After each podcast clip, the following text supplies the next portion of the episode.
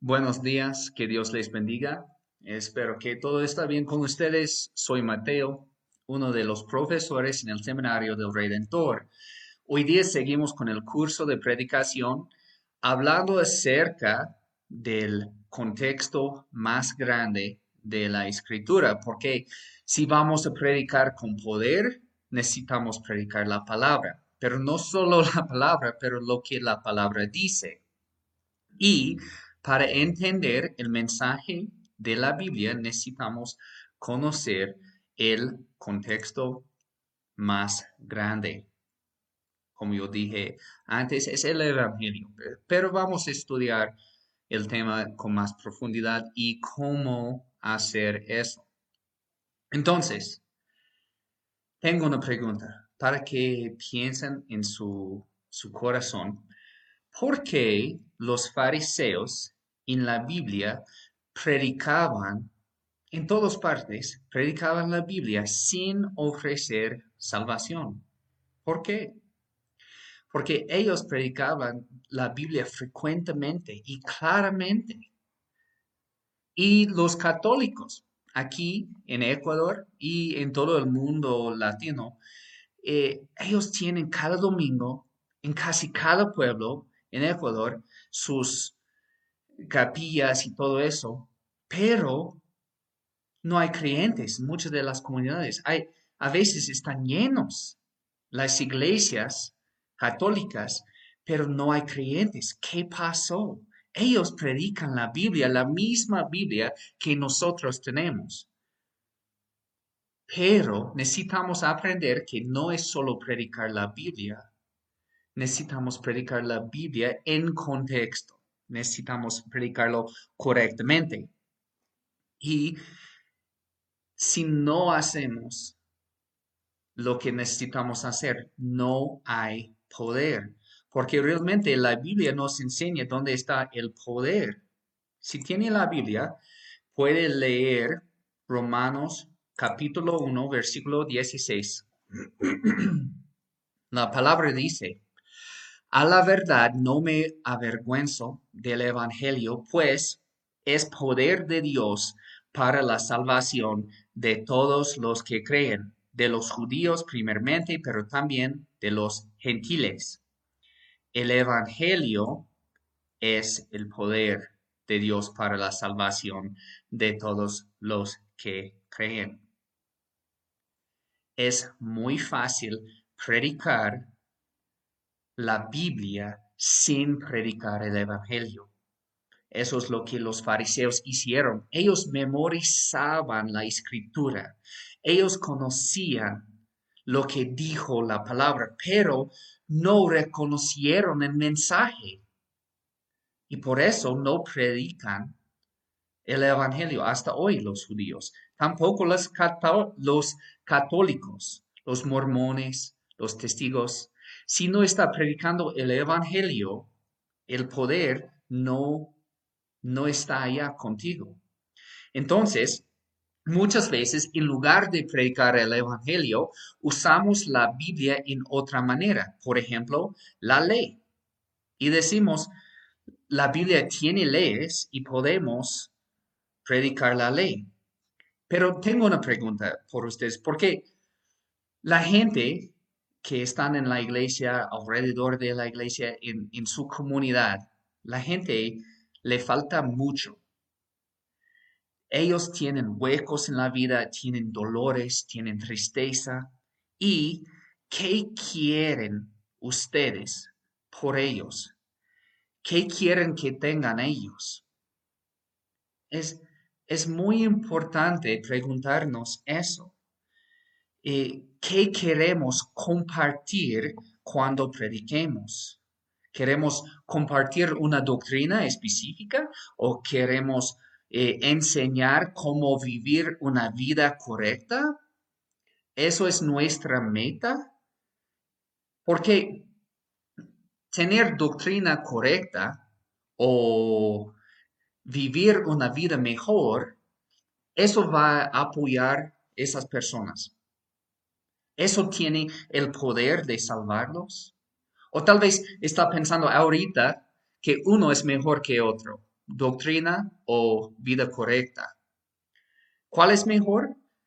Ninguno, porque los dos son leyes. Haga esto o sepa esto.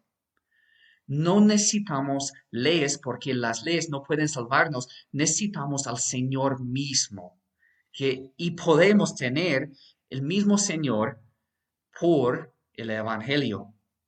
Entonces, muchas veces predicamos que no tomen alcohol, que no abusen la familia, que no roben. Y eso es la verdad. Y necesitamos decir eso, pero también predica eso los mormones. El mismo.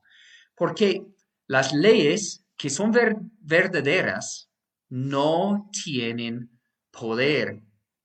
Vamos a leer un versículo de Gálatas, entonces si tiene la Biblia, ábralo a Gálatas, capítulo 2, versículo 16.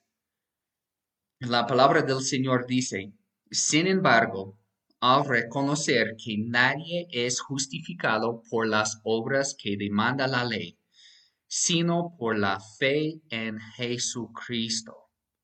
También nosotros hemos puesto nuestra fe en Cristo Jesús para ser justificados por la fe en Él y no por las obras de la ley, porque por estas nadie será justificado.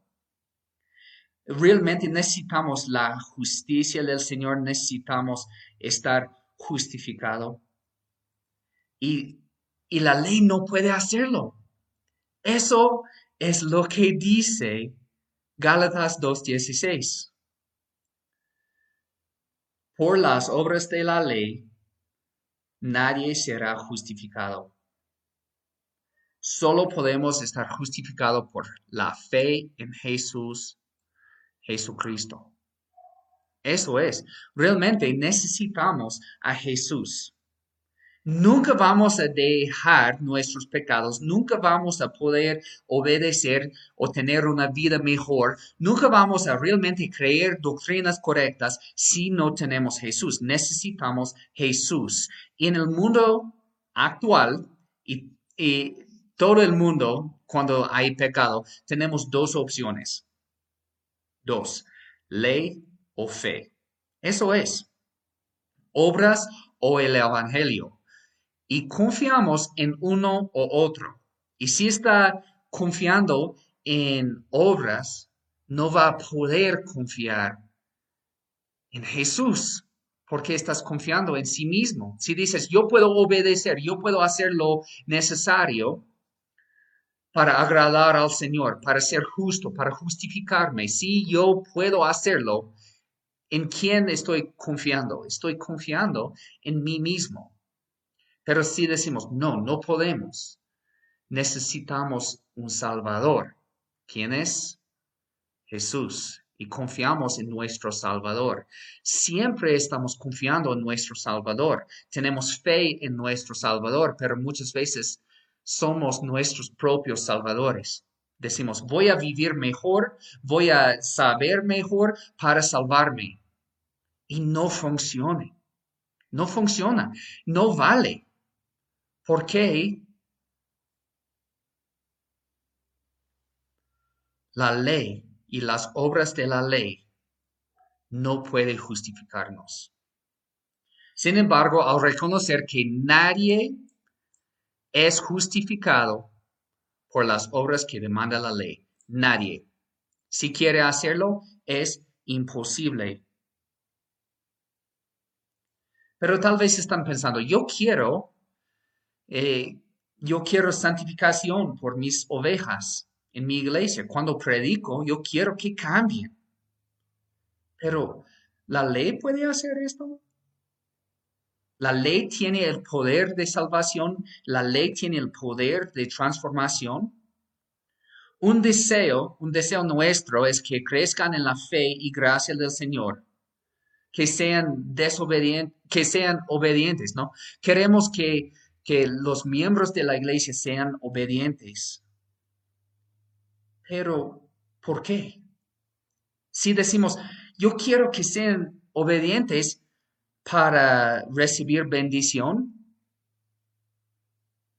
Eso es una confusión del Evangelio. Si decimos, queremos que obedezcan para que sean salvos, con una respuesta así es obvio que no conoces el Evangelio. Mira otro versículo que tenemos aquí. Gálatas capítulo 3, versículo 10, que dice, todos los que viven por las obras que demanda la ley están bajo maldición, porque está, está escrito, maldito sea quien no practique fielmente todo lo que está escrito en el libro de la ley. ¿Creemos esto? Porque la Biblia dice esto y, y muchas veces, hasta con los niños nuestros, decimos, obedezcan para recibir bendición. ¿Obedezcan qué? La ley. Obedezcan la ley para recibir bendición. Vives, vivas por la ley para recibir bendición. ¿Y qué dice la Biblia? Dice el opuesto. Los que viven por las obras que demanda la ley están bajo maldición, no bendición. ¿Por qué? Porque no podemos obedecer la ley. Si tuvimos el poder, esto cambiaría mucho, pero no es el Evangelio. El Evangelio dice que no podemos. Es imposible. Podemos obedecer un parte, de la ley y tal vez están pensando, yo, yo tengo más obras buenas que obras malas en mi vida, entonces estoy más o menos obedeciendo la ley del Señor. Pero mire eso, Santiago. El libro de Santiago, versículo, o capítulo 2, versículo 10, dice, porque el que cumple con toda la ley, pero falla en un solo punto, ya es culpable de haberla quebrantado toda. En un solo punto, un solo punto. Muchas veces no creemos esto. Tenemos una lista de leyes que, que son más graves, decimos. O si tenemos una historia católica, podríamos decir que hay pecados mortales y otros que no son. Pero la Biblia no dice esto. La Biblia dice romper un ley, pero falla en un solo punto, ya es culpable de haberla quebrantado toda. Toda la ley. Eso significa, si, si mientes, si alguien dice, ¿quieres venir a mi casa? Y dices, sí, pero significas en el corazón, quiere decir, no, eso es mentira. Y esa mentira es suficiente haberla quebrantado toda la ley. Es la misma. Entonces, no hay un pecado tan chiquito que esté bien. No existe. Cada pecado es suficiente castigarnos eternamente. Y por eso todos nosotros merecemos el infierno, todos nosotros. Eso es parte del Evangelio, es reconocer que no merecemos nada buena, nada.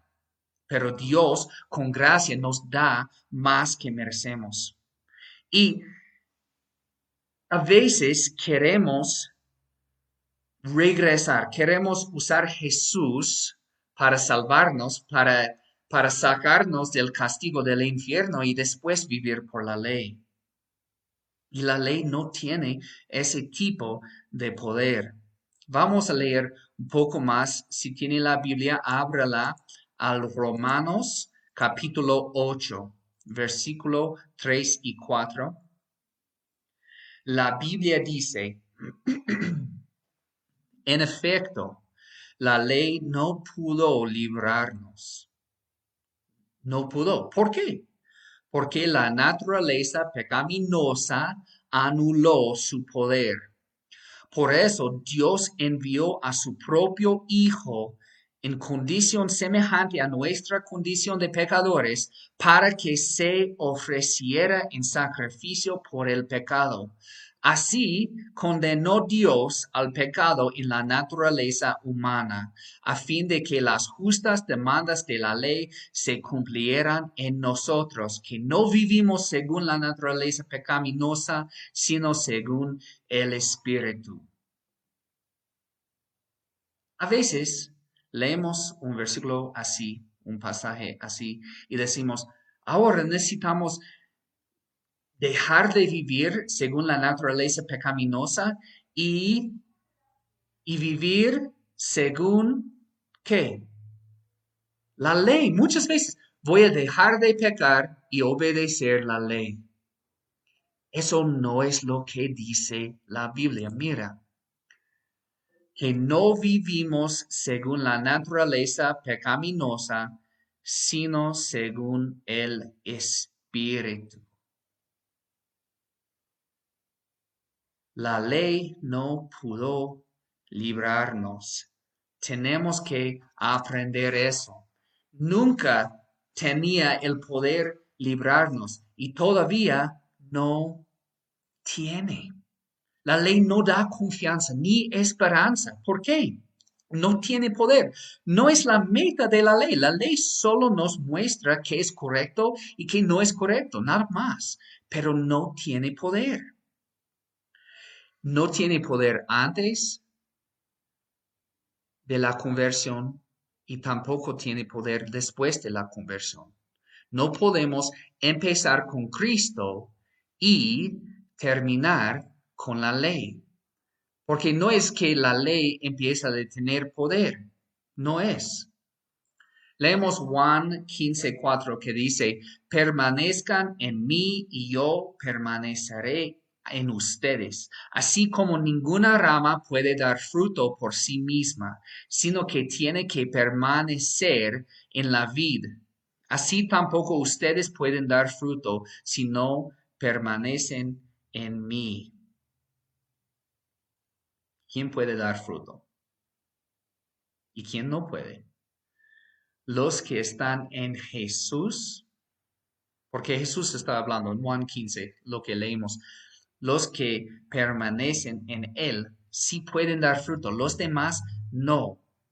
Entonces, dice con propósito permanecer, permanecer. ¿Por qué? Porque a veces queremos empezar con Jesús y cambiar.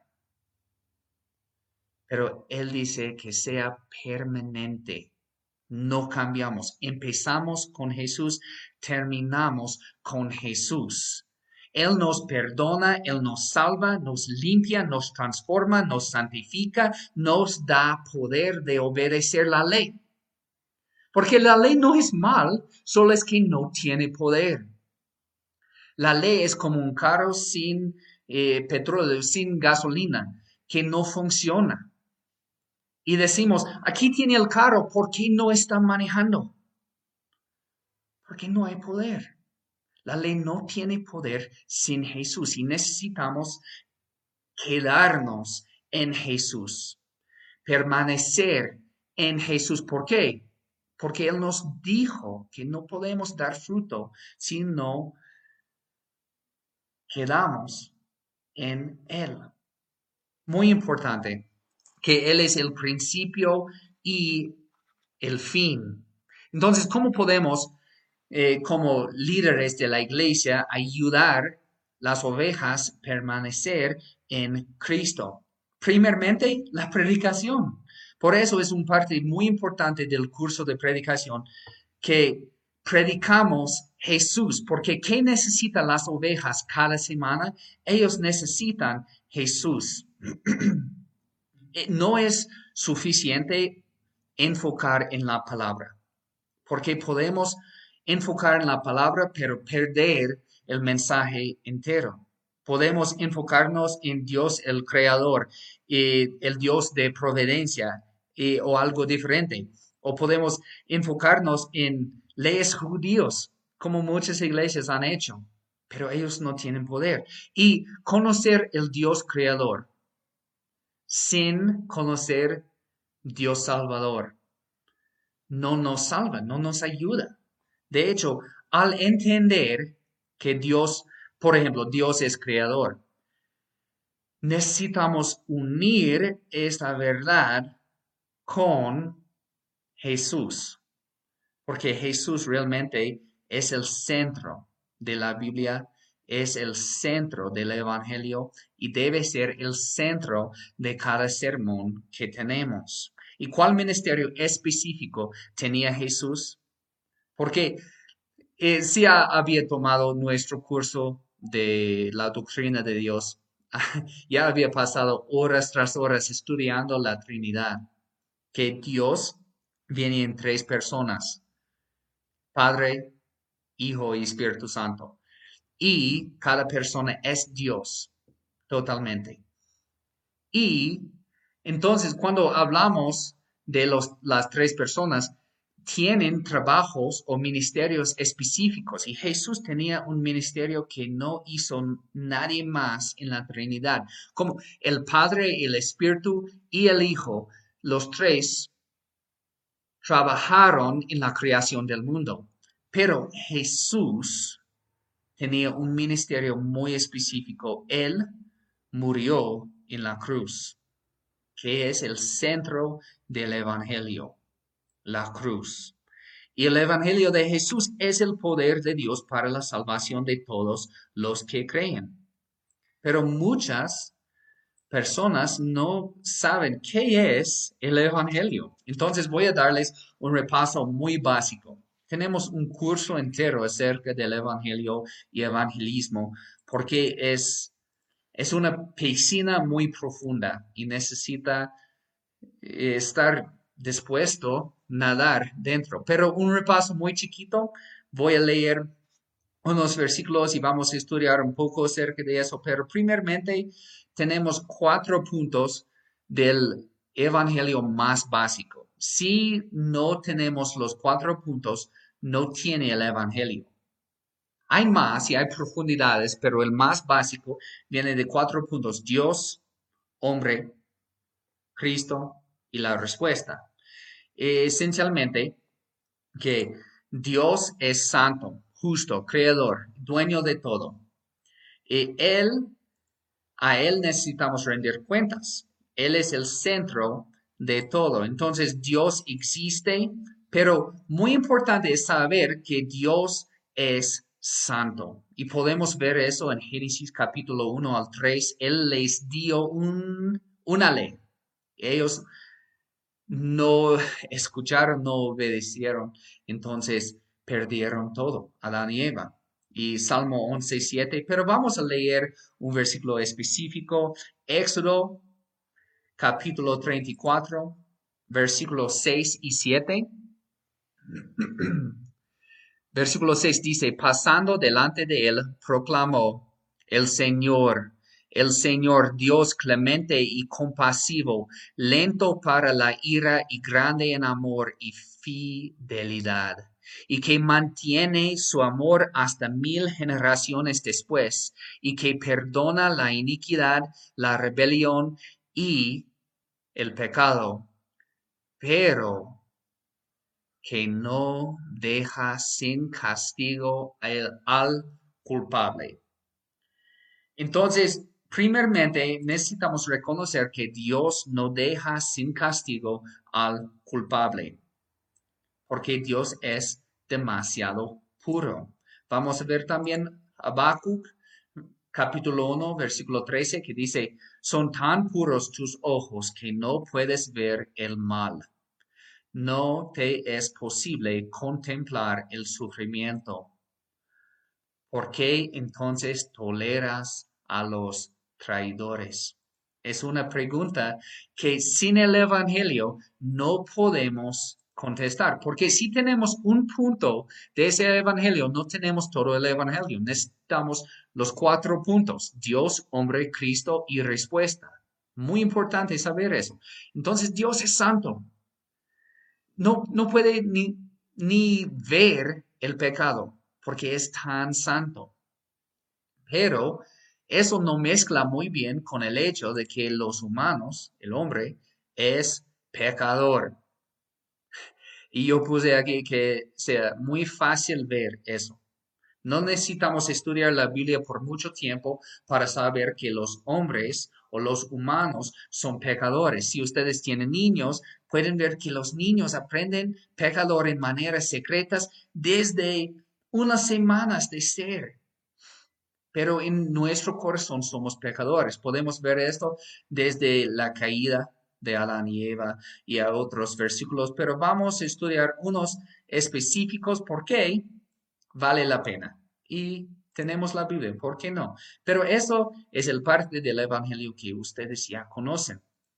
Romanos 3:23. Pues todos han pecado y están privados de la gloria de Dios. Todos han pecado.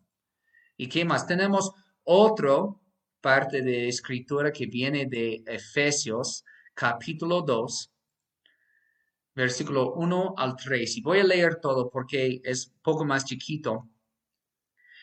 En otro tiempo ustedes estaban muertos en sus transgresiones y pecados, en los cuales andaban conforme a los poderes de este mundo se conducían según el que gobierna las tinieblas, según el espíritu que ahora ejerce su poder en los que viven en la desobediencia.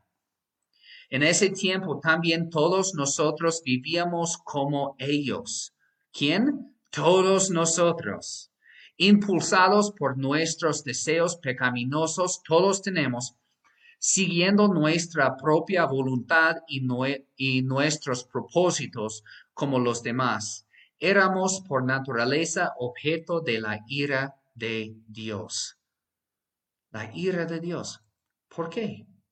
La ira. Porque Dios es santo y somos pecadores. Punto uno, Dios es santo. Punto dos, somos pecadores. Punto tres, aquí vienen las buenas nuevas. Todo eso era malas nuevas, pero aquí vienen buenas nuevas. Jesús vino. Él es el único camino que nos puede salvar. Y ustedes todos conocen Juan capítulo 3, versículo 16. Y probablemente conocen Isaías capítulo 53, que era profecía de Jesús antes de venir dijo que iba a venir y sufrir no por sus pecados, sino por nuestros pecados. El serviente eh, que sufrió por nosotros. Pero tenemos más. Romanos 5.8 dice, pero Dios demuestra su amor por nosotros en esto, en que cuando todavía éramos pecadores, Cristo murió por nosotros. Y hay más. Juan 14, versículo 6 dice, eh, Jesús está hablando aquí. Él dice, yo soy el camino, la verdad y la vida, le contestó Jesús. Nadie llega al Padre sino por mí. No dice nadie llega al Padre sino por obras de la ley. Nadie llega al Padre sino, sino por hacer confesión en la Iglesia Católica. No, dice por Jesús es el único camino. No hay otro camino llegar al Padre. Y finalmente leemos segundo de Corintios capítulo 5 versículo 21 que dice, al que no cometió pecado alguno, ¿quién es? Jesús. Por nosotros Dios lo trató como pecador, para que en él recibiéramos la justicia de Dios. Hemos visto los tres puntos principales. Dios es santo. Somos, no somos santos, somos pecadores. Pero Jesús vino. Tenemos la ira de Dios, pero Jesús vino para salvarnos, para tomar la ira que realmente merecemos. Y en Él tenemos salvación en Jesús. Y están diciendo, ¿por qué hay cuatro puntos? Eso es suficiente, pero la salvación no va a todos. ¿Quién tiene esa salvación? Los que hacen la respuesta. Eso es punto punto cuatro. La respuesta. Necesitamos hacer algo para tener, para tener esa salvación. ¿Y qué es? Vamos leyendo Marcos capítulo 1, versículo 15, que dice, se ha cumplido el tiempo, el reino de Dios está cerca. Entonces necesitamos contestar, necesitamos una respuesta. Nuestra respuesta es arrepiéntanse y crean las buenas nuevas. Si queremos la salvación que ofrece Jesús, ¿cómo podemos recibir esa salvación? Necesitamos enseñar nuestras ovejas, necesitamos predicar el camino correcto, necesitamos Jesús, pero recibimos Jesús, ¿por qué? Eh, ¿Qué es nuestra respuesta? ¿Cómo puedo yo aquí y ahora tener esa salvación? ¿Cómo es posible? Efesios 2, 8 y 9 dice, por gracia ustedes han sido salvados mediante la fe. Esto no procede de ustedes, sino que es regalo de Dios, no por obras, para que nadie se jacte. No es por las obras. Nunca puede ser. Eso es lo que necesitamos reconocer, porque muchas veces la gente viene a nuestra iglesia buscando esperanza y decimos, sí, Dios puede transformarle, Dios puede salvarle, puede curarle, y dicen en su corazón, ¿qué necesitamos hacer? Y a veces decimos nosotros, solo necesitas diezmar, solo necesitas orar más, solo necesitas leer la Biblia. No. Primeramente, necesitamos confiar en Jesús. Es lo básico. Pero lo que la Biblia nos enseña es que no es solo lo básico. Primeramente necesitamos confiar en Jesús. Y al fin necesitamos confiar en Jesús. Empezamos con Jesús, terminamos con Jesús. Porque sin confiar en Jesús, ni, ni podemos tratar de obedecer ningún mandamiento. No podemos diezmar con un corazón puro si no tenemos confianza en Jesús. No podemos orar ni leer la Biblia si no confiamos en Jesús. Por supuesto, podemos hacer la obra, pero no tiene poder. Esa obra no me da nada. ¿Qué necesito, de hecho, en todo? Necesito Jesús. Necesito gracia y solo puedo recibir gracia con Jesús. Entonces, como un repaso, tengo unas preguntas que nos ayudan en recordar este evangelio. recuerda que hay cuatro puntos, Dios, hombre, Jesús o Cristo y la respuesta. Y unas preguntas para ayudarnos, hay cuatro, uno, dos, tres y cuatro. ¿Quién nos hizo y a quién debemos rendir cuentas? Dios, el Dios Santo. Punto uno. ¿Cuál es nuestro problema? ¿Estamos en aprietos? ¿Por qué? Nuestro problema es nada menos que somos pecadores. Eso es el más profundo. Somos pecadores. Es todo. ¿Y, y por qué? Por Adán y Eva y mucho más, pero eso es lo, lo más básico. Somos pecadores y eso es lo que necesitamos, con que necesitamos ayuda. Punto tres, ¿Cuál es la solución de Dios al problema? ¿Qué es lo que Dios ha hecho para salvarnos? Eso todo es Jesús, no es nada más. A veces predicamos como hay otra solución. Necesita hablar con lenguas, necesita diezmar, necesita eh, ayunar. No, la solución es Jesús. Si olvidamos eso, olvidamos el Evangelio. Y finalmente, número cuatro, que dice, ¿cómo es que yo, aquí y ahora, puedo ser parte de esta salvación? ¿Qué es lo que hace que estas buenas noticias sean para mí y no solamente para los demás? ¿Cómo puedo recibir esa gracia? ¿Cómo? Arrepentimiento y la fe. Y necesitamos profundizarnos en el Evangelio, pero como predicadores, si queremos dar salvación, transformación, santificación, poder, si queremos ofrecer eso, necesitamos ofrecer el Evangelio, necesitamos ofrecer Jesús. Y tal vez ahorita está pensando, ¿qué puedo hacer? No puedo predicar Génesis, no puedo predicar ningún otro libro, tal vez Marcos, Mateo, Lucas, Juan, Hechos un poco, pero ¿qué, qué hago?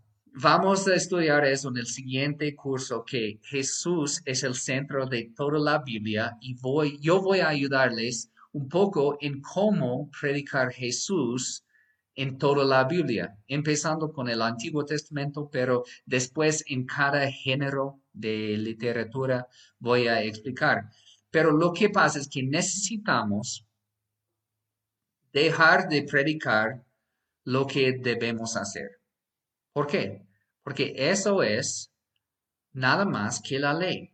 Predicamos lo que debemos hacer como los fariseos, los católicos, los testigos y mormones, o predicamos lo que Jesús ya había hecho para que podamos confiar en Él y no en nosotros mismos. Eso es el clave, eso es el centro. Necesitamos predicar lo que Él hizo por nosotros para que podamos poner nuestra fe en Él y no en nosotros. Estudiamos más en los cursos que vienen, pero ahorita tenemos eh, unas preguntas de aplicación para que puedan estudiar y, y interactuar en el curso. ¿Cuáles pasos concretos podemos hacer para evitar predicando la Biblia sin predicar Jesús? Y voy a darles unos pasos en los cursos que vienen, pero quiero saber los pasos que ya conocen. ¿Y qué más? Jesús es el centro de la mayoría de los sermones en su iglesia. Eh, solo, solo quiero saber si es algo común y yo sé que muchos de ustedes son los pastores de sus iglesias y si están diciendo en el corazón, no, Jesús no es el centro de muchos de, de mis sermones. Está bien porque de hecho yo escucho muchos sermones y es muy común no centrar en Jesús. Y por eso muchos de los sermones no tienen poder, pero no eres solo. Es un problema que tenemos y necesitamos arrepentirnos y enfocarnos en predicar bien. Y, y vamos a aprender cómo hacerlo. También esta semana es el primer examen del curso. Si está estudiando en línea, eh, voy a dar un vínculo en el comentario. Entonces puede ver cómo hacer el examen final.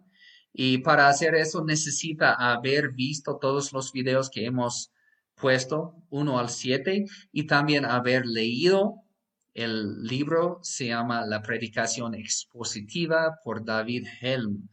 Y solo por los que están haciendo en línea para ayudarles, eh, mi aplicación de hacer exámenes solo tiene inglés por unas palabras. Entonces va a haber muchas preguntas que dice, realmente estoy buscando si mi frase o mi dicho es verdadera o es falsa es falso o verdadero, pero en inglés falso es false. Es casi el mismo. Y verdadero es true. T-R-U-E. Entonces, si quiere decir verdadero, va a tener que poner true. Si quiere decir falso, va a tener que poner false. Eso es solo por los que están estudiando en línea. Si está estudiando en una de las escuelas, eh, va a tener la prueba en papel y puede escribir así y sería más fácil. Pero gracias a todos por estudiar con nosotros y seguimos eh, estudiando cómo predicar Jesús en toda la escritura en el curso que viene. Que Dios les bendiga.